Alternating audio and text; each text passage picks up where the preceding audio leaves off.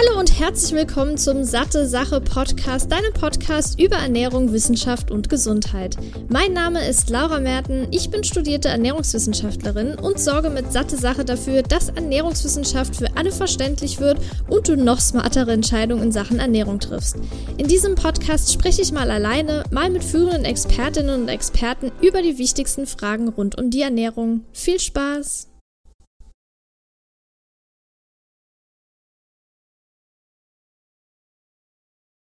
Ich begrüße dich zurück hier zu einer neuen Episode des Satte Sache Podcasts. Ich freue mich, dass du wieder eingeschaltet hast. Heute gibt es ein weiteres spannendes Interview mit Dr. Malte Rubach. Vielleicht kennst du ihn schon.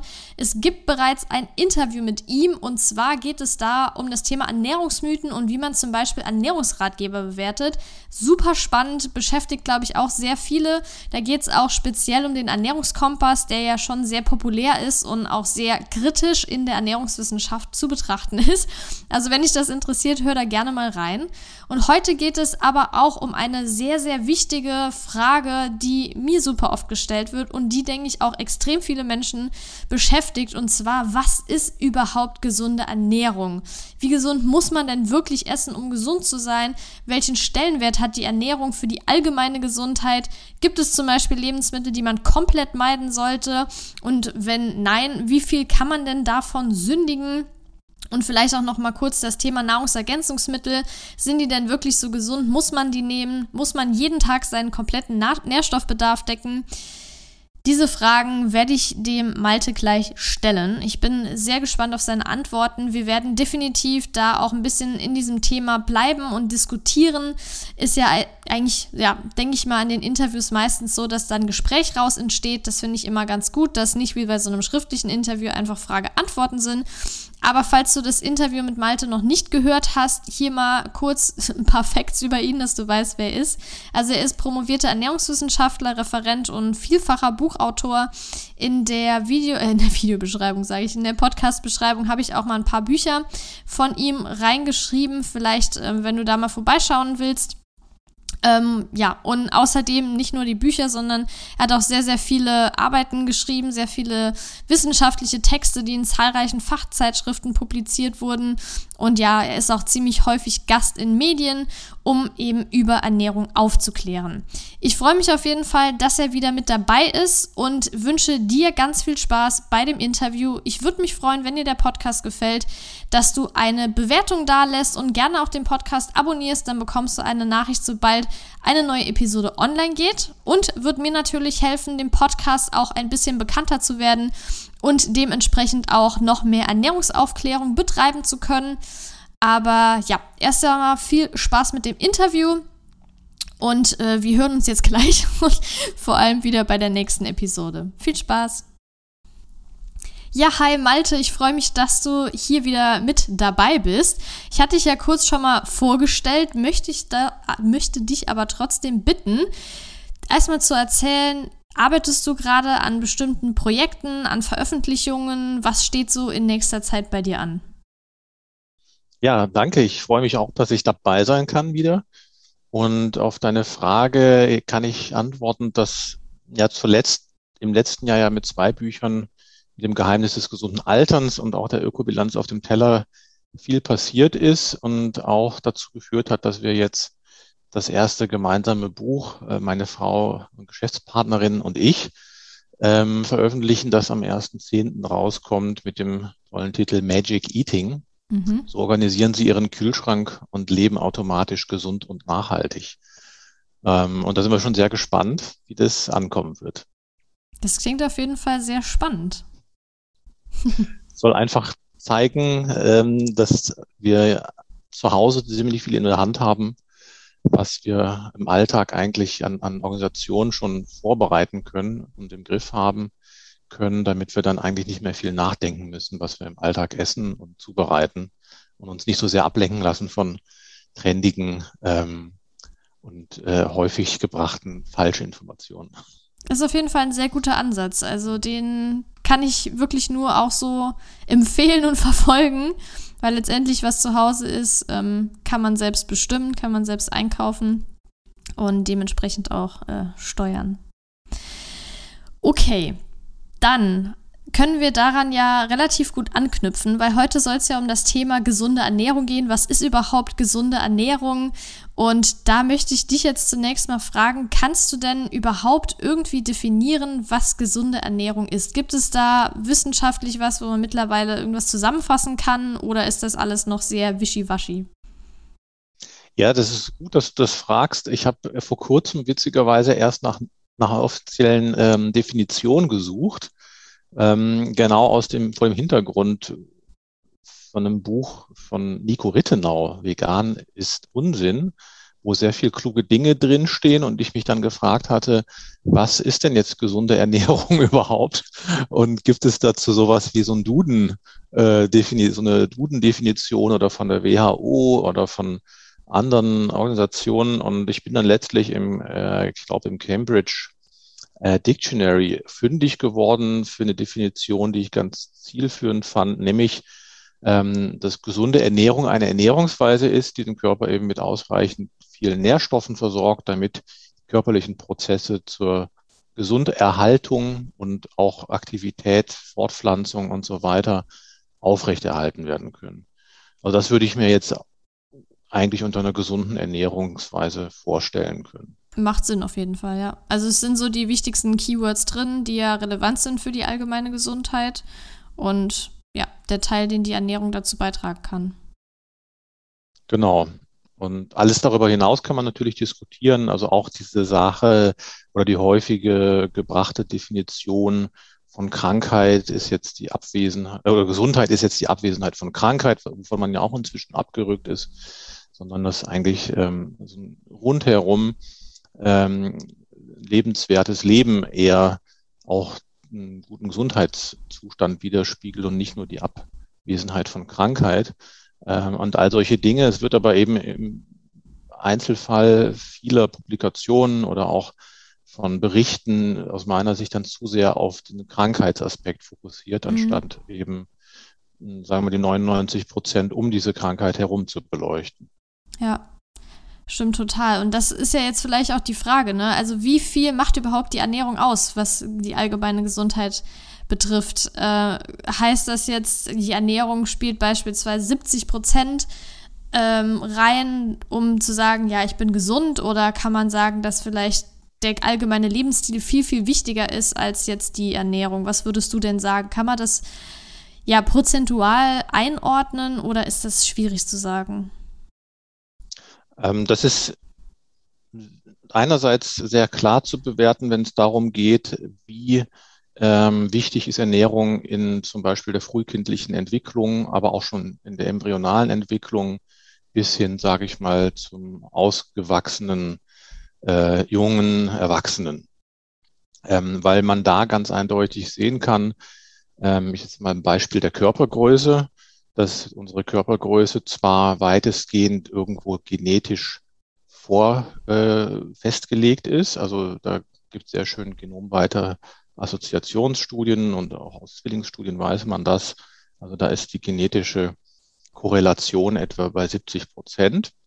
Und äh, ob wir aber so groß werden, hängt davon ab, ob wir auch in den Wachstumsphasen genügend Energie aufnehmen und Proteine und Nährstoffe und alles, was dazu gehört. Und dann kommt man ja eben auch zu dem Ergebnis, dass in Regionen dieser Welt, wo das alles nicht im ausreichenden Maß vorhanden ist, vorhanden ist entsprechende Entwicklungsstörungen äh, gravierende Auswirkungen haben auf die Gesundheit, auf die Produktivität, damit auch auf die wirtschaftlichen, den wirtschaftlichen Erfolg ähm, und damit letztendlich auf komplette Volkswirtschaften. Ja, also wenn das alles nicht der Fall ist. Das heißt, ähm, bis zu einer gewissen Phase kann man das wirklich tatsächlich eins zu eins übertragen, ähm, wie, wie sehr eben eine gesunde Ernährung im Sinne der Definition, wie wir sie vorhin gesagt haben, ausschlaggebend ist.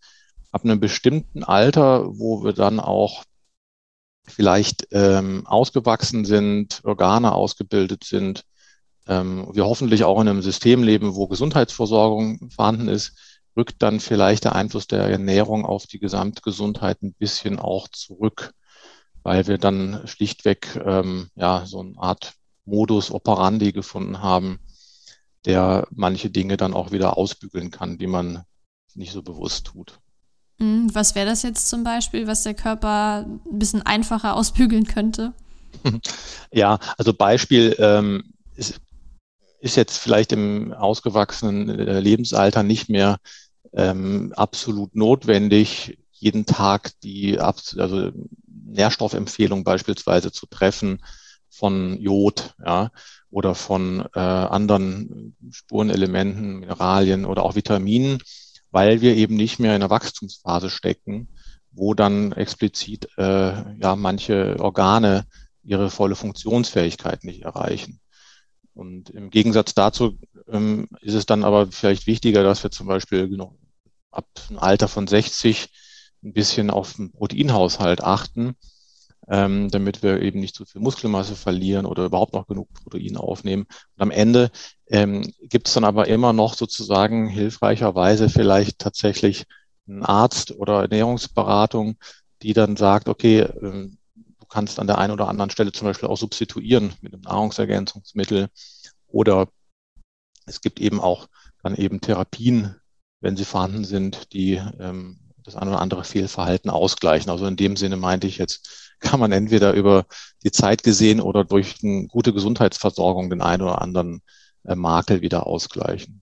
Also würdest du sagen, so wie das jetzt für mich klingt, dass je nach Alter und je nach Lebenslage die Ernährung entweder mehr oder weniger wichtig ist?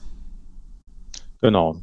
Also sie kommt ähm, entweder von einem Grundbedürfnis, das essentiell zum Überleben ist, irgendwann auf ein Level, wo es ähm, eher um Genuss geht, vielleicht auch um psychosoziale Faktoren, also auch verbindet dann ähm, eben auch bestimmte Ereignisse, Essen, äh, Essgelegenheiten, Mahlzeiten und so weiter.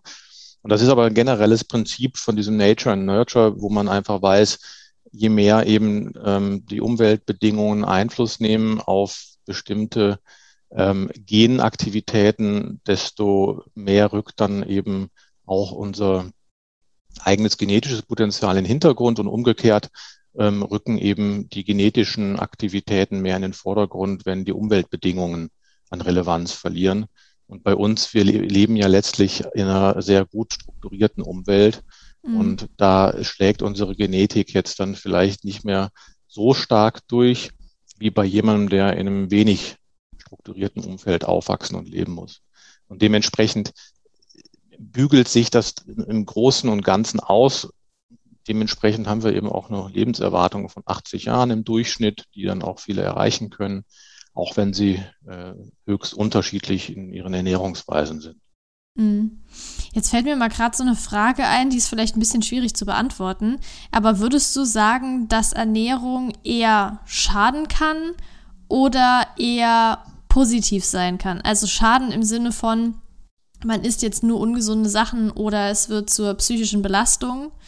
Ähm, und positiv im Sinne von, ich habe eine sehr, sehr große Auswahl an Lebensmitteln, die mir gut tun, die für meine Gesundheit gut sind. Was würdest du denn dazu sagen, was vielleicht vorherrscht? Ja, ich sage ja mal prinzipiell, es gibt keine ungesunden Lebensmittel, weil es eben, eben nur darauf ankommt, wie viel man von egal welchem Lebensmittel isst bis es eben dann irgendwann ungesund wird. Aber von Anfang an betrachtet würde ich jetzt sagen, ähm, ist das tatsächlich eine Frage des gesamten Konsumverhaltens und auch des gesamten Lebensstils. Also man kann, so wie es häufig ja auch in, in epidemiologischen Studien dann versucht wird, herauszukristallisieren, indem man äh, Kofaktoren versucht, zu, äh, rein rechnerisch über statistische Methoden zu eliminieren, ähm, und dann den Einfluss der Ernährung rauszukristallisieren, äh, zeigt sich immer wieder, dass das nicht funktioniert. Ja. Also es gibt immer wieder auch bestimmte ähm, Aspekte aus der ähm, ja, epidemiologischen Diskussion, wo selbst beim Faktor Übergewicht nicht ganz klar ist, ob er nun fünf Prozent Einfluss hat auf bestimmte Folgeerkrankungen oder 15 Prozent. Und das muss man am Ende tatsächlich äh, individuell vielleicht festlegen, aber jetzt bestimmte Lebensmittel oder die Ernährung alleine in unserem komplexen Ablauf äh, oder, oder Lebensstilmix verantwortlich zu machen, halte ich für schwierig. Mhm. Ja, man sagt ja auch immer, die Dosis macht das Gift und ich denke, das trifft auch sehr gut zu, gerade was bestimmte Lebensmittel angeht. Aber gibt es denn bestimmte Lebensmittel oder sagen wir jetzt sowas wie Transfettsäuren, bei denen man sagen kann, also hier ist wirklich Stopp. Also entweder am besten verzichtet man komplett drauf oder es gibt jetzt ähm, ja bestimmte Richtwerte wie jetzt bei Transfettsäuren oder generell gesättigten Fettsäuren, die nicht überschritten werden dürfen oder sollten. Das ist ja immer eine Empfehlung. Und mhm. ähm, ab welchem Maß würdest du denn sagen, kann es kritisch werden? Würdest du sagen, es ist das Maß, was als Empfehlung vorgegeben wird, jetzt beispielsweise von der DGE, oder ist das recht niedrig angesetzt, so Sicherheitsabstand?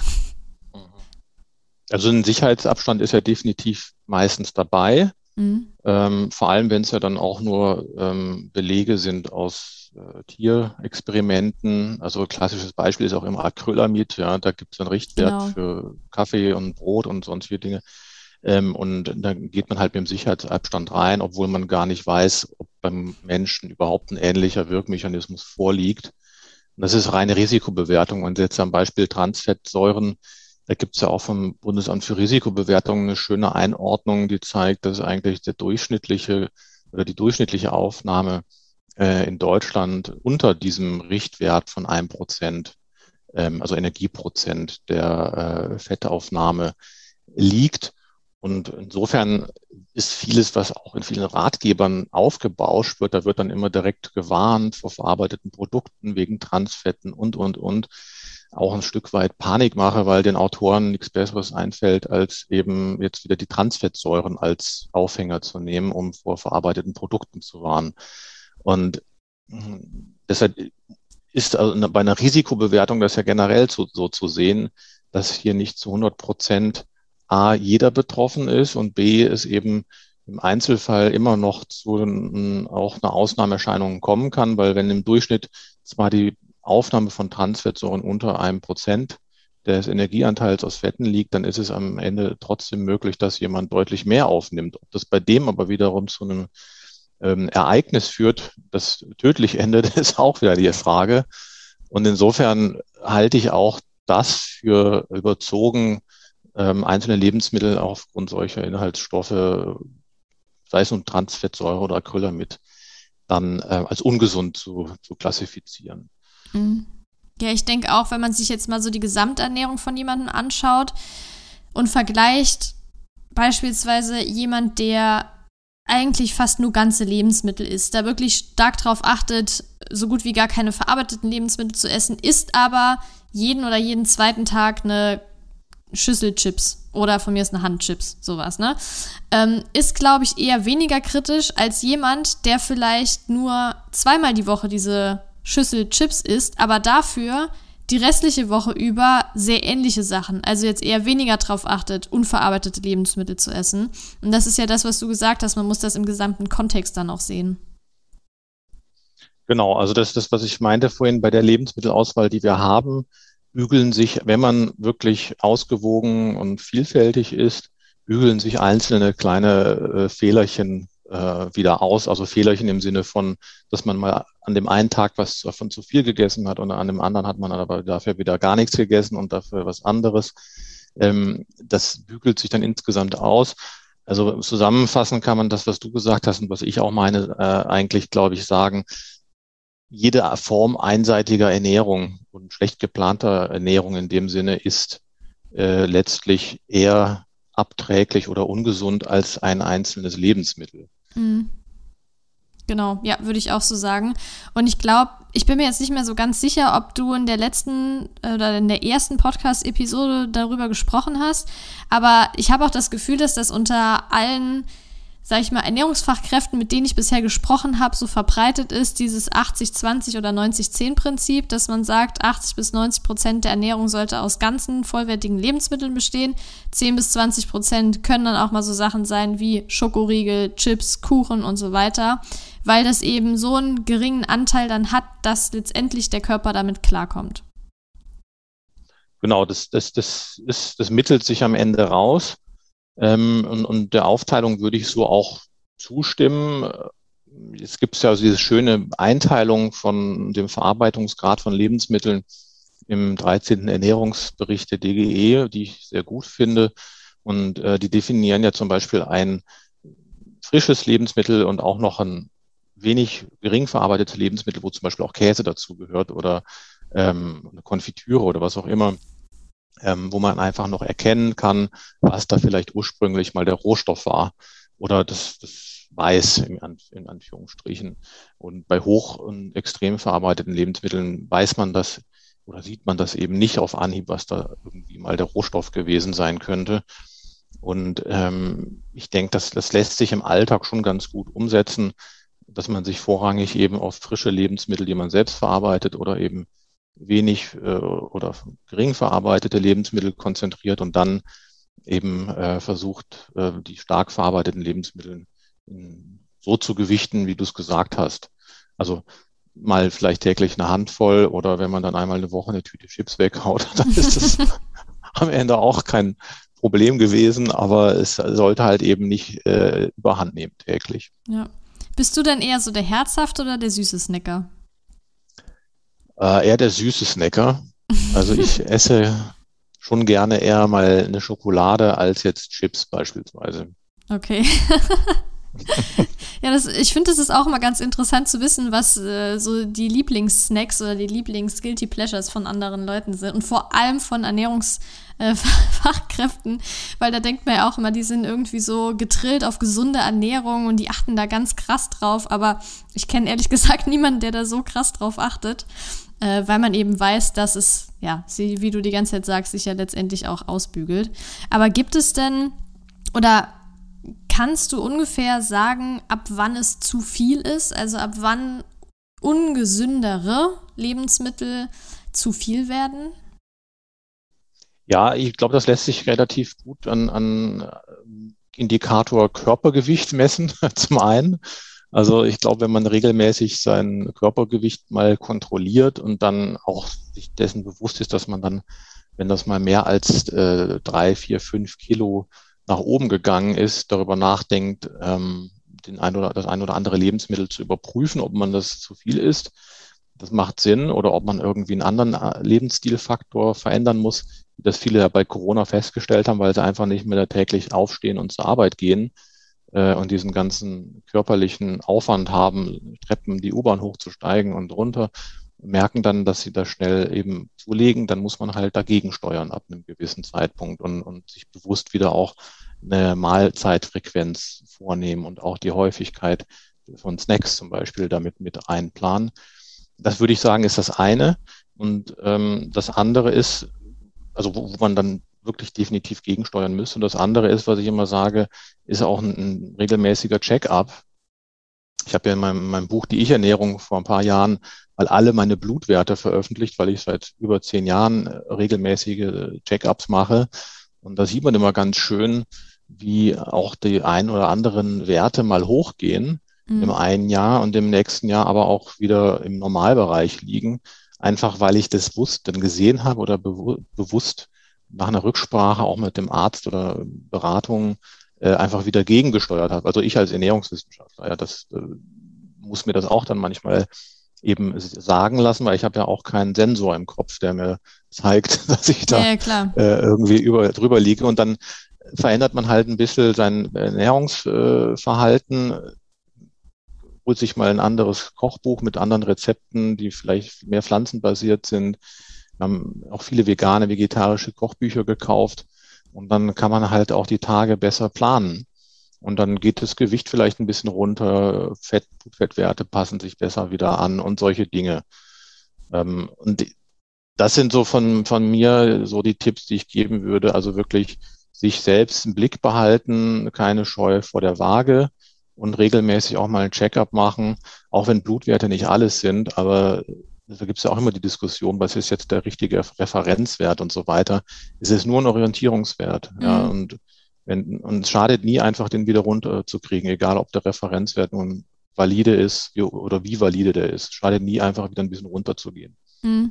Ja, sehe ich nämlich genauso. Das ist oft auch immer die Diskussion, ja, die Blutwerte bringen mir ja letztendlich nichts. Da weiß man nie, wie aussagekräftig das ist. Es gibt ja auch manche ähm, Blutparameter, die sind eben schwierig zu messen, sei es jetzt im Serum, im Plasma oder im Vollblut.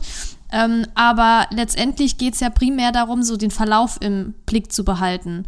Ähm, und das ist, denke ich, auch das Wichtige, wenn man dann mal einmal ein Check-up hat und merkt, zum Beispiel, die Triglyceride sind sehr hoch, dass man dann drei, vier Monate später nochmal zum Beispiel genau diesen Wert prüft, um zu sehen, hat sich das verändert? Ist es runtergegangen? Was habe ich vielleicht geändert? Was hat was gebracht?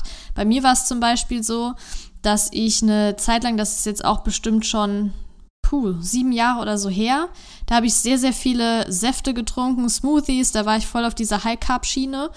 Und da waren meine Triglyceridwerte bei, ich glaube, 240 oder so. Und die sollten ja maximal bei 200 liegen. Und da war ich ja auch erst 20. Und dem Alter das so hoch zu haben, ist halt echt nicht gut. Und damals kannte ich mich noch nicht ganz so gut aus wie jetzt, habe aber trotzdem gegoogelt, hey, woran könnte das liegen und so. Und habe dann schnell gemerkt, hm, könnte könnt sehr gut an den Säften liegen. Habe die dann mal komplett weggelassen.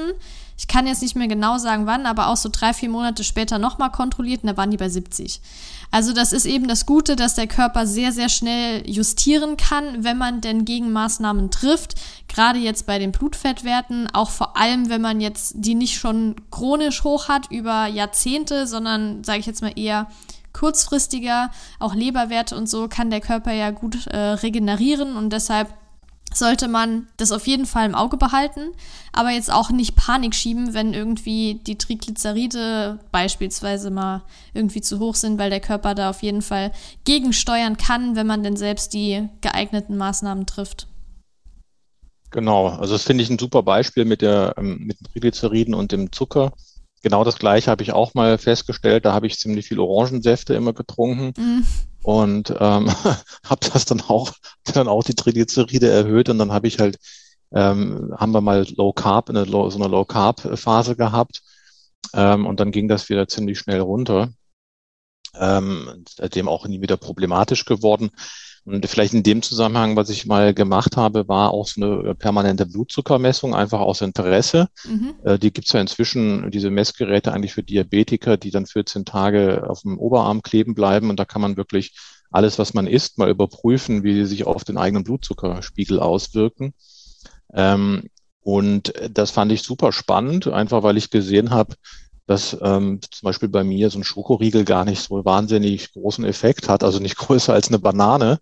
Und dementsprechend ist mein Blutzuckerspiegel jetzt zum Beispiel wahrscheinlich gar nicht so wahnsinnig am Schwanken, nur weil ich mal einen äh, Schokoriegel esse zwischendurch. Und das ist, glaube ich, für jeden eine interessante Einsicht, wenn er das macht. Ich möchte jetzt nicht solche Messungen promoten, aber ähm, das, das, wer da sich einfach informieren will, glaube ich, der kriegt da inzwischen über so Messgeräte, äh, die man auch im Handy dann sogar einsehen kann, ähm, einen relativ guten Überblick. Und, da, und diese Messungen kann ich zumindest auch aus der Recherche sagen, sind recht valide. Im Gegensatz zum Beispiel, wenn man jetzt irgendwelche Mikrobiomparameter misst, womit mhm. ja auch viel Geld gemacht wird oder äh, viele Personalized Nutrition Konzepte, wo halt auch mit DNA-Analysen und sonst was einem versprochen wird, das äh, beste Ernährungskonzept rauszufinden. Ähm, und ähm, da finde ich diese permanente Blutzuckermessung noch am ehesten geeignet, ähm, etwas zu erfahren über den eigenen Stoffwechsel und die eigene Reaktion auf bestimmte Lebensmittel. Mhm. Das hatte ich auch schon geplant, bald mal zu machen, weil ich mittlerweile ja schon relativ achtsam esse und auch auf meinen Körper höre, was gut tut und nicht. Und ich habe wirklich das Gefühl, dass mein Blutzuckerspiegel sehr sensibel reagiert.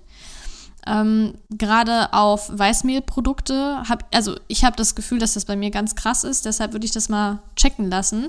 Äh, und ich finde das mhm. generell auch einfach super spannend, äh, einfach mal zu schauen, wie es so ja im Inneren funktioniert, mehr oder weniger, um da auch vielleicht manche Sachen anpassen zu können, weil das heißt ja jetzt nicht, dass ich, nur weil ich merke, dass mein Körper sensibel darauf reagiert, nie wieder Kuchen esse oder nie wieder irgendwie weiße Nudeln esse, sondern ich weiß, dass es so ist. Und wenn ich jetzt weiß, ich habe jetzt gerade ein Interview, sollte ich vorher vielleicht nicht irgendwas essen, wovon ich dann im Foodkoma lande. Aber ja, sich darüber bewusst zu werden und zu wissen, wie reagiert der Körper, ist ja auch immer eine ganz gute Ausgangssituation. Ja, genau, und dann auch findet man eben auch raus, wann ist denn dann vielleicht für dich so ein äh, Snack besser verträglich? Ist das dann morgens oder abends? Ähm, das kann man damit auch sehr schön sehen. Ähm, ich habe zum Beispiel damit gesehen, wenn ich jetzt ins Büro fahre, ohne zu frühstücken und selbst wenn dann mein erster meine erste Mahlzeit des Tages ein Schokoriegel ist, ähm, dann macht das überhaupt nichts, weil ich morgens eben, wie gesagt, sowieso schon mein Körper ein bisschen ähm, Energie benötigt. Und ob der dann, ob das dann von einer Banane oder einem Schokoriegel kommt, das hat sich bei meinem Blutzuckerspiegel jetzt nicht irgendwie bemerkbar gemacht. Oder auch vor und nach dem Sport, wie reagiert der Körper dann?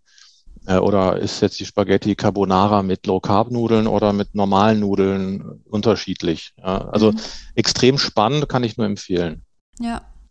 Aber findest du, es gibt eine, das, das ist ja auch immer so eine Diskussion, es gibt eine Mahlzeitenfrequenz, die am besten geeignet ist? Ich persönlich finde ja, sowieso muss man alles individuell betrachten. Und wenn jetzt jemand generell, das war zum Beispiel bei mir eine Zeit lang so, ich konnte einfach keine großen Mahlzeiten essen, sodass es bei mir letztendlich fünf, sechs Mahlzeiten am Tag waren. Äh, mittlerweile ist es so, ich kann enorme Mengen essen, was mir im Moment so ein bisschen zur Last fällt, weil ich habe jetzt auch äh, ja, fünf Kilo zugenommen, obwohl ich wirklich, wirklich sehr stark äh, auf Ernährung geachtet habe und vor allem auch fast nichts Ungesünderes gegessen habe, aber einfach diese mhm. Mengen. Mhm. Und ich glaube, das lag unter anderem daran, dass ich jetzt angefangen habe, sehr viel Sport zu machen, dass mein Stoffwechsel da auch irgendwie ein bisschen irritiert war. Ähm, also von dem her, man kann auch gesund zunehmen, das ist kein Problem, habe ich jetzt gemerkt. Aber worauf ich hinaus wollte, ist, dass ich jetzt eben größere Mengen essen kann. Und das werden dann meistens, äh, teilweise sind es sogar nur zwei große Mahlzeiten, manchmal sind es drei. Und ich baue jetzt eher keine Snacks mehr ein, Würdest du denn sagen, Snacks sind wichtig oder ist es vollkommen egal, Hauptsache es passt zur Person? Ja, ich sage immer, äh, jeder Snack hat seinen Zweck. Also das muss, muss man opportunistisch denken. Sei es nun, weil man wirklich gerade mal Lust drauf hat, so als, sage ich jetzt mal, emotionale Stütze ähm, am Nachmittag, ja, mhm. oder weil man halt gerade so ein ähm, ein Zuckerloch oder Protein- oder Fettloch hat, also so ein Energieloch generell, ähm, würde ich jetzt nie sagen, äh, Snacks komplett auslassen, sondern das habe ich eben auch durch diese Blutzuckermessung erkannt. Ich habe damals dann eben auch parallel ein Ernährungsprotokoll geführt und ähm, habe dann äh, laut Anweisung dieser Messung nach jedem Snack oder jeder, immer wenn ich was gegessen habe, ob nur eine Mahlzeit oder ein Snack, sollte ich zwei bis zweieinhalb Stunden eben warten, bis ich wieder was esse, damit eben diese Messung des Blutzuckerspiegels sauber abläuft, weil die ja dann gucken wollen, wie schnell sinkt er auch wieder ab. Mhm. Und das dauert ja dann so lange. Ja, klassisches physiologisches Prinzip, was man so im Grundstudium lernt. Ne? Und ähm, dann habe ich dann das einfach so gemacht und habe dann wirklich innerhalb dieser 14 Tage ähm, ungefähr so drei, vier Kilo abgenommen. Einfach so. Ich habe ja sonst auch noch weiter Sport gemacht ähm, und so weiter, also war aktiv. Und das ist schon eine ganze Menge ähm, in so kurzer Zeit und habe mich dann echt gewundert und ähm, habe dann weiter experimentiert und festgestellt, es liegt wirklich daran, dass ich meine Mahlzeit oder Essfrequenz kontrolliert habe. Mhm. Und das war jetzt auch, weil du das angesprochen hast bei Corona so, dass ich da auch dadurch, dass ich nur noch zu Hause saß, ähm, im Homeoffice und selten äh, raus musste, ich habe zwar Sport weitergemacht, habe ich ähm, auch einfach äh, von, von 97 auf 105 Kilo zugenommen mhm. und habe dann letztes Jahr gesagt, okay, jetzt mache ich einfach wieder diese Mahlzeitfrequenzkontrolle, auch hier zu Hause, weil ich damit einfach nicht mehr jedes Mal einfach, wenn ich Lust hatte, in die Küche gegangen bin, um was zu naschen, äh, ähm, habe ich das dann wieder kontrolliert und bin dann schrittweise von, es war damals im Juni bis August, von 105 Kilo so auf 99, 100 Kilo wieder runtergekommen, mhm. ohne jetzt wirklich was anderes zu verändern. Und das hat, das, das, das zeigt mir immer, wie wichtig das ist, dem Körper nach jedem Snack oder nach jeder Mahlzeit einfach die Zeit zu lassen, mhm. diese, diesen Stoffwechsel wieder, dieses, diesen Stoffwechselausgleich zu schaffen. Also quasi und, wieder dieses Hungergefühl zu bekommen und nicht immer so kurz vom Hunger schon zu essen. Genau. Ja, und vor allem auch diesen Parameter Blutzuckerspiegel, Insulinspiegel ähm, in den Gleichgewichtszustand zu bringen. Ich habe das ja in meinem Buch Das Geheimnis des gesunden Alterns dann einfach tricky Mikrointervallfasten genannt, um das trendig zu bezeichnen. äh, und das ist, glaube ich, was, was man halt ausprobieren kann, wenn man keinen Bock hat auf klassische Intervallfastenmethoden, die ja auch jetzt nicht neu sind. Also Meal Skipping und Dinner Canceling, das gab es auch schon vor 20 Jahren. Wo das halt jetzt einfach, wenn Eckhard von Hirschhausen das auch macht und äh, irgendwelche anderen Promis, wird das halt zum Trend.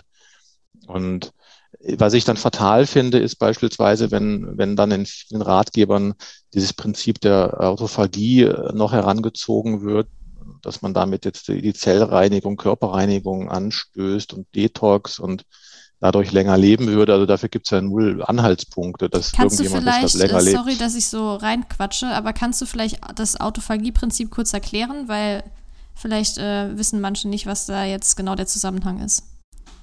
Ja, also das ist so, dass eben im Körper, und dafür gab es auch 2016 einen Nobelpreis, ein, dieser Mechanismus entdeckt wurde, dass eben Zellen, die letztlich ihre Funktion nicht mehr erfüllen oder anderweitig beschädigt sind, so eine Art eben Selbstmordprogramm aktivieren. Das war auch schon lange bekannt, die Apoptose nennt man das.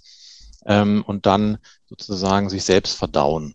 Das nennt man dann Autophagie und dann die Überreste werden dann von unserem Immunsystem noch wegge, äh, beiseite geschafft.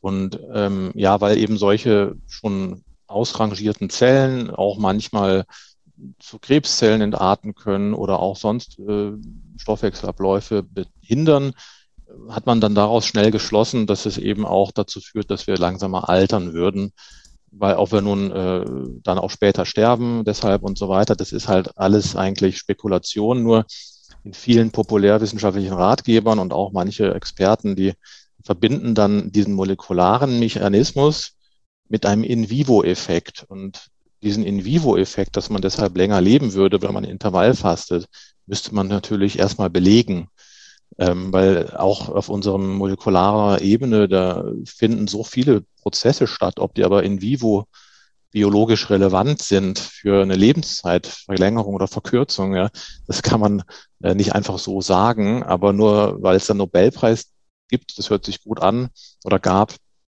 wird das halt einfach so hergestellt und ist für mich eine Form von pseudowissenschaftlicher äh, Übergenauigkeit, sowas dann auf in vivo zu übertragen. Ähm, und ich sage das jetzt einfach nur deshalb, weil eben äh, ich auch eben dieses Mikrointervallfasten ins Spiel gebracht habe. Aber beim Mikrointervallfasten geht es eben nicht darum, länger zu leben, sondern tatsächlich einfach nur nach jeder Mahlzeit oder jedem Snack einen ähm, Ausgleich zu schaffen, dieses körperliche Gleichgewicht wiederherzustellen. Würdest du sagen, wenn jetzt jemand jeden Tag so ein bisschen was Süßes braucht, sei es jetzt nur ein Stückchen Schokolade, würdest du dann sagen, Dementsprechend soll man das eher an eine Hauptmahlzeit anhängen, statt zwischendurch zu snacken? Ja, ich sage es mal so. Was ich auch gesehen habe, ist eben, wenn ich jetzt sowas an eine Hauptmahlzeit anschließe, dann ähm, bleibt halt der Blutzuckerspiegel auch ein bisschen länger oben. Ähm, wenn ich es jetzt als Nachtisch direkt esse, dann ist es nicht so problematisch. Aber wenn ich jetzt so äh, die Hauptmahlzeit gegessen habe und dann mit dem Nachtisch 20, 30 Minuten warte, weil ich mich noch gut unterhalten habe und so weiter, dann kommt halt dann schon die nächste Blutzuckerspitze dazu wieder. Und umso länger bleibt der Blutzucker oben. Und dann kann man sich halt überlegen, ähm, ob ich das halt mache, mal bei gesellschaftlichen Anlässen. Aber wenn ich jetzt die Kontrolle habe im Alltag, ähm, dann würde ich sagen, lohnt es sich auch zum Beispiel den Nachtisch oder so ein Nachmittagssnack nicht direkt ans Essen anzuschließen, sondern einfach wirklich auch wieder die zweieinhalb Stunden bis drei Stunden Abstand zu halten. Okay, also quasi, dass wenn man jetzt beispielsweise so richtig klassisch deutsch um 12 Uhr Mittag isst, dass man dann um 3 Uhr so einen kleinen süßen Snack hat und dann wieder um 17 Uhr das Abendessen. Genau, oder 18 Uhr. Ich sage auch immer, wenn man dann ähm, eine Mahlzeit ausfallen lässt nach zwei, drei Stunden, weil man dann gerade beim Sport ist oder anderweitig beschäftigt ist oder einfach kein Bedürfnis hat, umso besser. Mhm. Ja. Okay. Dann ist dann halt dann wieder, wenn man Hunger hat. Ähm, prinzipiell ist natürlich immer super, nach dem Sport einen Snack zu essen, ja, ähm, weil da gibt es ja noch diesen Nachbrenneffekt. Also unser Stoffwechsel stellt sich ja auch erst so nach 10, 20 Minuten bei sportlicher Belastung auf die, diese anaerobe, äh, auf diese aerobe Stoffwechselaktivität ein und geht auch dann in die Fettverbrennung und so. Und dafür, dass er so spät erst damit beginnt, hält es aber dann auch ungefähr 20, 30 Minuten nach dem Sport noch an, dass er eben vorrangig auch Energie ähm, Träger aus dem Blut direkt verwertet und nicht äh, erstmal in die Fettverbrennung ähm, einspeist. Und so kann man eben auch einen Snack sinnvollerweise vielleicht nach dem Sport eher essen. Mhm. Findest du, es gibt die gesunde Ernährung? nee, also die gibt es auf keinen Fall. Aus meiner Sicht ist das einfach wirklich so wie im Sinne anfänglich der Definition gesagt, dass ich sagen würde, eine gesunde Ernährung ist die Ernährung, die eben alle körperlichen Prozesse aufrechterhält, die für zum Leben und zur Gesunderhaltung und zur Fortpflanzung notwendig sind. Ähm, was ich halt an dem Punkt nicht sinnvoll finde, ist ähm, Lebensmittel aus, dem, aus der Auswahl zu streichen und durch Nahrungsergänzungsmittel oder Fertigmahlzeiten oder sowas zu ersetzen. Also das würde ich dann sagen, entspricht nicht mehr dem Sinnbild einer gesunden Ernährung. Aber das muss dann jeder für sich selbst entscheiden.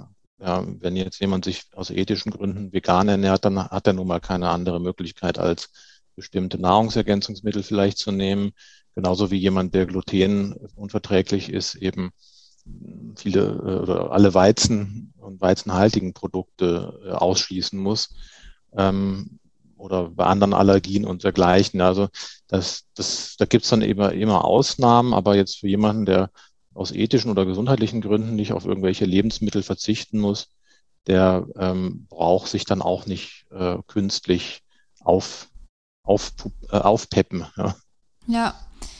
Vielleicht können wir gerade zu Nahrungsergänzungsmitteln rüberschwenken, weil das ist ja auch, also ich weiß gar nicht, wie krass diskutiert Nahrungsergänzungsmittel sind, das ist ja unglaublich. Da gibt es ja zig Meinungen, zig Hersteller, die alles promoten, das ist das Beste. Und ich frage mich dann immer, es gibt Nahrungsergänzungsmittelhersteller, die haben ungelogen, sagen wir mal, 100 verschiedene Produkte. Und jedes soll das Beste sein. Und ich frage mich dann, ja, soll ich jetzt alles nehmen? Kann ich sonst nicht gesund sein? Würdest du sagen, es gibt ein zu viel des Guten von Nahrungsergänzungsmitteln? Und wenn ja, worauf sollte man da denn besonders achten? Mhm. Also grundsätzlich ist es schon mal gut, dass es sie gibt. Vor allem da, wo tatsächlich Mangel existiert oder ein Risiko für Mangel besteht. Da macht es ja absolut Sinn zu substituieren. Und ich denke, es ist auch ähm, für Mischköstler jetzt kein, kein Fehler, wenn sie einmal im Jahr für einen äh, Monat so eine Packung von, von einem gut ausgewogenen Multinährstoffpräparat nehmen, wenn sie sich dann besser fühlen, dass wir damit vorbeugen, dass sie überhaupt mal irgendeinen Mangel hätten. Nur muss man halt generell sagen, dass der, das Risiko in Deutschland derart wenig, äh, zu wenig von einem Nährstoff aufzunehmen, dass man irgendwo klinische Mangelsymptome entwickelt, sehr gering ist. Mhm. Und es gibt ja so die klassischen äh, Risikonährstoffe wie Folsäure, Jod, Vitamin D und Vitamin B12, also auch jetzt über die gesamte Bevölkerung verteilt, wo es mal vorkommen kann. Und ähm, ja, da kann man sich sicherlich auch mit einem Nahrungsergänzungsmittel dann, ich sag mal, absichern, ja? Mhm. Äh, wenn man da mal so eine Kur macht.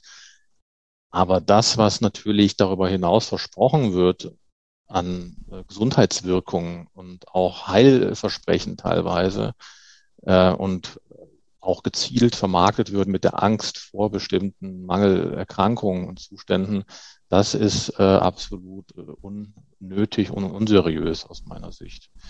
Und das erweckt nämlich bei manchen genau den Eindruck, dass man jetzt irgendwie alles Mögliche bräuchte, um gesund zu sein ähm, oder zu bleiben oder zu werden.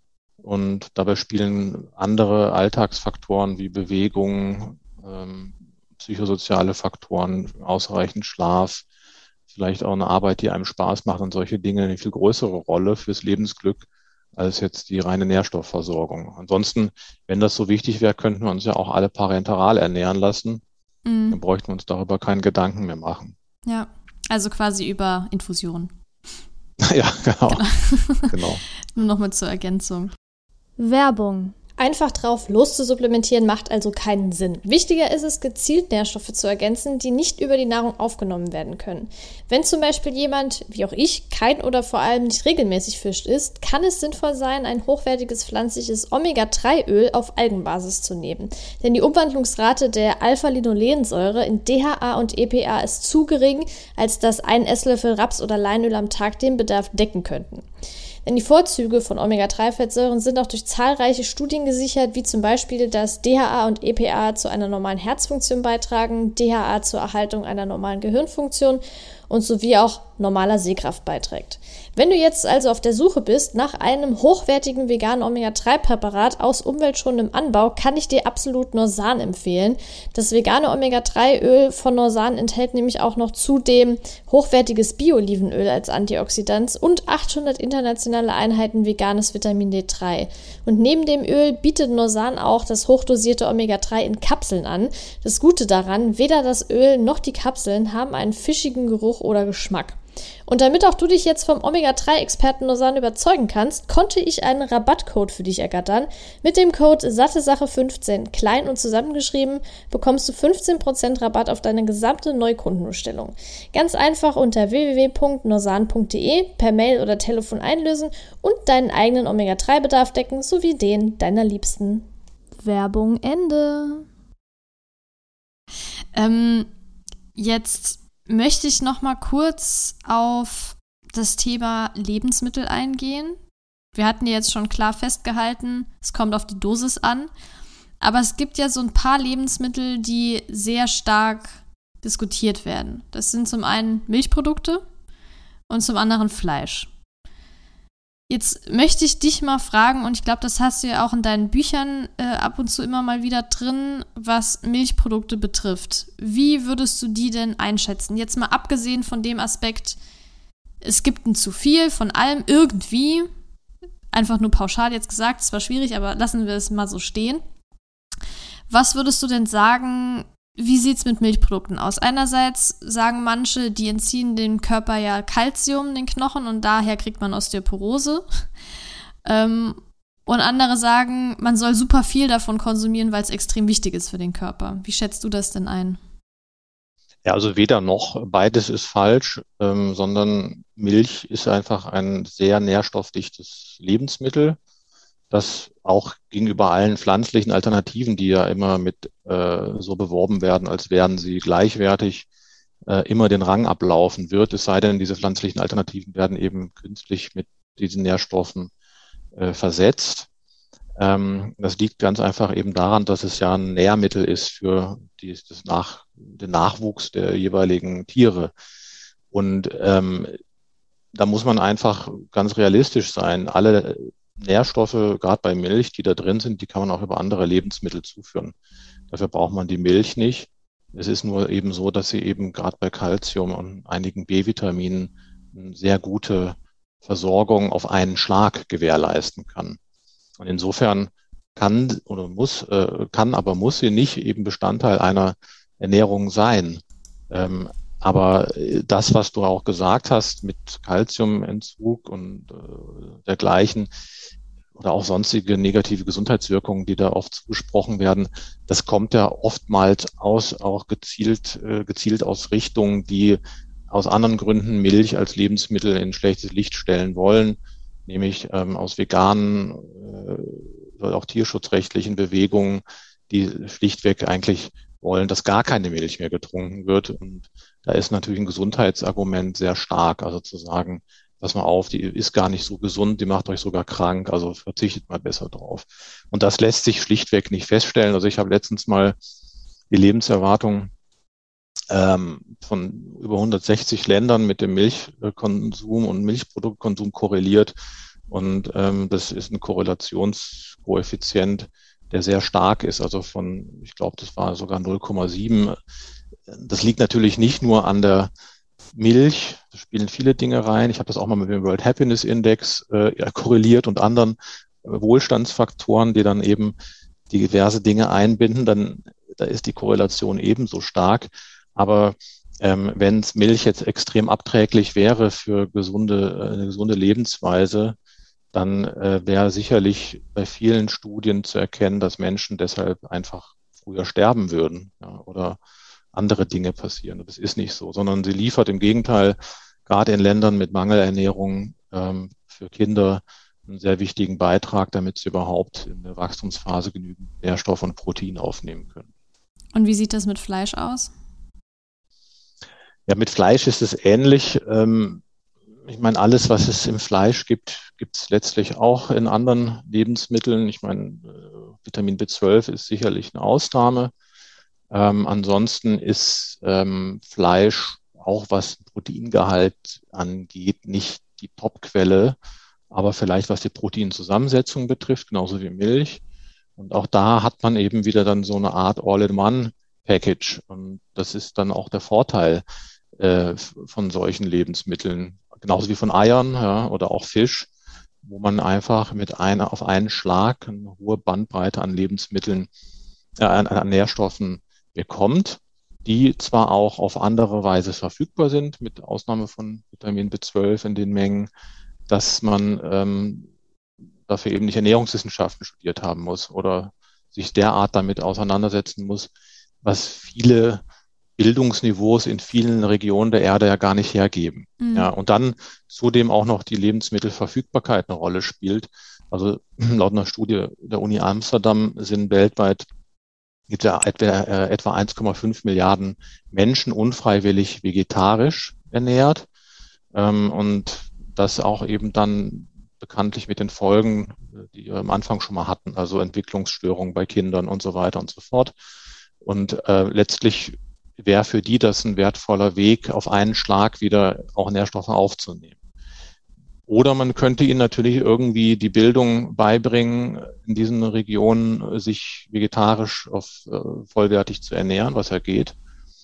Ähm, oder auch wenn es vegan wäre, mit, mit unter Anwendung von äh, Supplementen, also Nahrungsergänzung. Aber das ist eben nicht der Fall. Und deshalb sind solche Lebensmittel eben auch entgegen aus meiner Sicht aller Prognosen, die irgendwann mal behaupten, dass irgendwann die Welt kein Fleisch mehr ist oder sowas.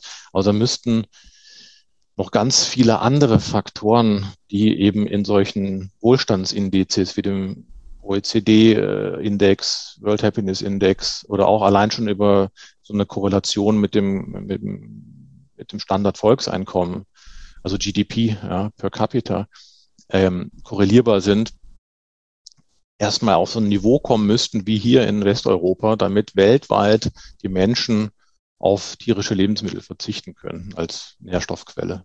Ich denke, wir haben einfach so die perfekte Ausgangslage hier in Deutschland. Wir haben alle Lebensmittel zur Verfügung und hier ist es wirklich eher wahrscheinlich eine Frage der Ethik, ob man jetzt sagt, ich möchte tierische Lebensmittel konsumieren oder nicht weil letztendlich kann man sich die Nährstoffe auch woanders besorgen und vor allem, wenn man jetzt keine Unverträglichkeiten oder Allergien hat, alle Lebensmittel theoretisch essen kann, ist es eben kein Problem, das anderwertig zu decken. Aber wenn man eben nicht anderwertig decken kann, dann ist es jetzt auch nicht gesundheitlich schädlich, wenn man sagt, ich konsumiere jetzt Milchprodukte in einem bestimmten Rahmen oder ich esse jetzt ein, zweimal die Woche Fleisch, abgesehen natürlich von dem ethischen Aspekt. Also ich esse es eben nicht, weil die Ethik mir da äh, wichtig ist und weil ich das nicht möchte. Ähm, aber nur vom Gesundheitswert zu argumentieren, finde ich auch mittlerweile ein bisschen schwierig, weil man kann einfach nicht sagen, wenn in der Ernährung zweimal die Woche Fleisch drin ist und vor allem, wenn das jetzt noch mageres Fleisch ist, dass das ungesund ist. Also da reden wir ja eher von Wurstwaren, wenn man sagen, das ist eher ungesundes Fleisch. Ähm, aber ja, ist auf jeden Fall wichtig anzusprechen, weil es da ja immer mal wieder Gegenstimmen gibt, was jetzt den Gesundheitswert betrifft ähm, und das so total bashen, dass das ja das ungesündeste ever ist. Also äh, gut, dass wir darüber gesprochen haben. Ja, also von meiner Seite aus haben wir jetzt, glaube ich, alles angesprochen, was so in meinem Kopf äh, war. Hast du denn noch irgendwas, was dir jetzt im Laufe des Gesprächs eingefallen ist, äh, was du gerne noch sagen möchtest? Ja, ich meine, das macht natürlich ein großes Fass auf, was du auch gesagt hast, äh, mit der ethischen Perspektive. Ähm, und das hatte ich mir jetzt in der letzten Zeit auch häufiger nochmal ähm, angesehen. Und finde auch, das ist tatsächlich etwas, womit man sich befassen muss. Es war ja auch jetzt vor kurzem beim Deutschen Ethikrat die, ähm, das Thema der Jahrestagung Ernährung, aber insgesamt jetzt nicht nur, was dann auch das Essen von Tieren oder tierischen Produkten betrifft.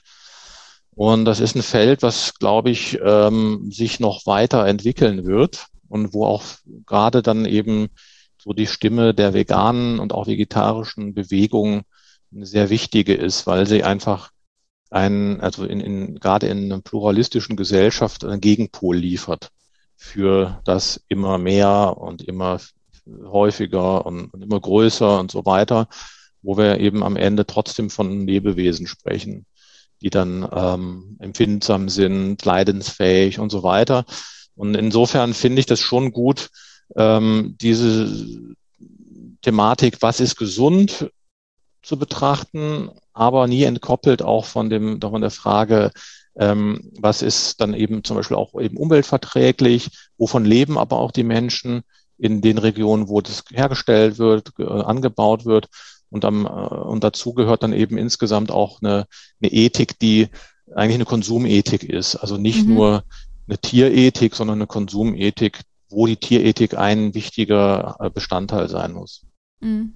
Ja, auf jeden Fall, absolut. Ähm, das ist da ein sehr, sehr großer Faktor. Und gerade weil wir es uns ja hier eben leisten können, das nicht zu essen ähm, und vielleicht sogar dadurch, dass wir es nicht essen, anderen Ländern ja letztendlich auch helfen oder Menschen, die eben nicht die Verfügbarkeit von solchen Produkten haben, weil Ackerland dafür genutzt wird, eben auch Futter für Tiere anzubauen ähm, und das ja letztendlich auch sinnvoller genutzt werden könnte für pflanzliche Lebensmittel, von denen man noch mehr Menschen ernähren könnte und nicht quasi so, also wenn man Tierfutter anbaut, was man auch für den Mensch äh, Futter anbauen könnte, wird das ja viel mehr Sinn machen, weil es käme ja viel mehr raus.